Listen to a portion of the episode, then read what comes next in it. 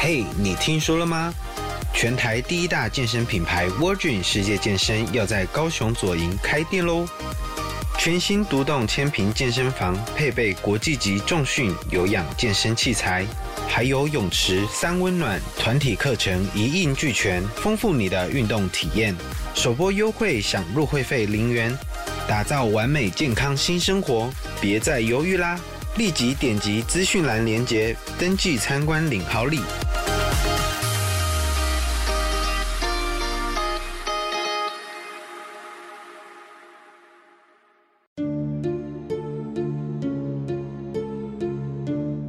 欢迎来到讲鬼讲怪，我是柯基，和你一起分享人生中各种诡异的给鬼给怪。今天要讲的是一个和布偶有关的故事。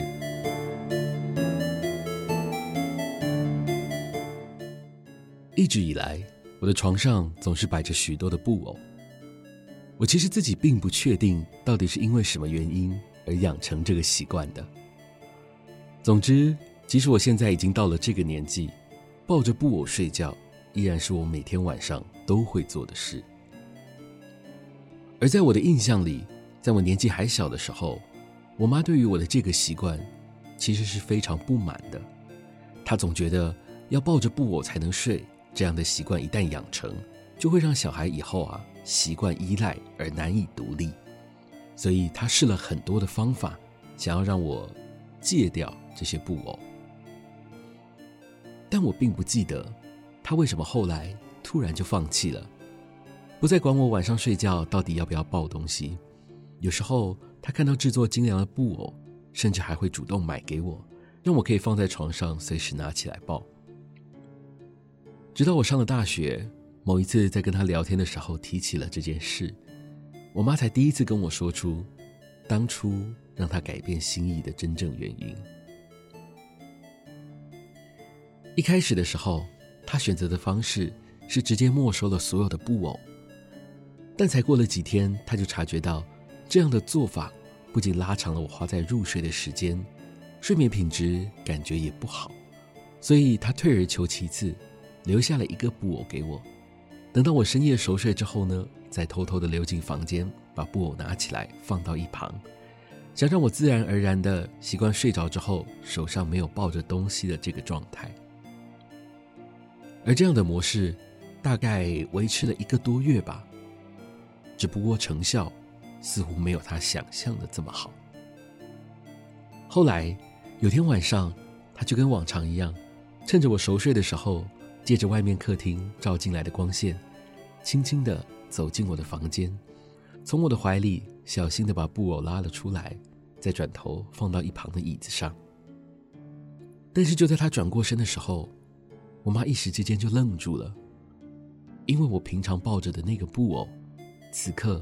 正安稳地放在椅子上，他完全忘记，他早在两个小时之前就已经进来过了。那么，他刚刚从我怀里拿走的是什么呢？我妈缓缓地低下头，虽然外头客厅照进来的光线十分微弱，但也已经足够让他看清楚手上抓着的东西是什么了。那是一个。小女孩的人头，在那个当下，我妈几乎没有任何的犹豫，立刻就把手上的东西给甩了出去，而那颗人头就这样顺势滚进了我的床底下。我妈隐约觉得，那颗头在滚进床底之前，似乎还愤怒地瞪了她一眼。我妈那时才理解到，为什么她明明就已经把布偶拿走了，我的睡眠习惯。却几乎没有因此改变的原因，也就是那天之后，我妈就不再阻止我晚上抱布偶的这个行为，她甚至还会亲自帮我挑选，让我尽可能的维持着这个习惯，因为她实在很害怕，会不会哪一天我又在睡觉的时候，一不小心就被人钻了空档。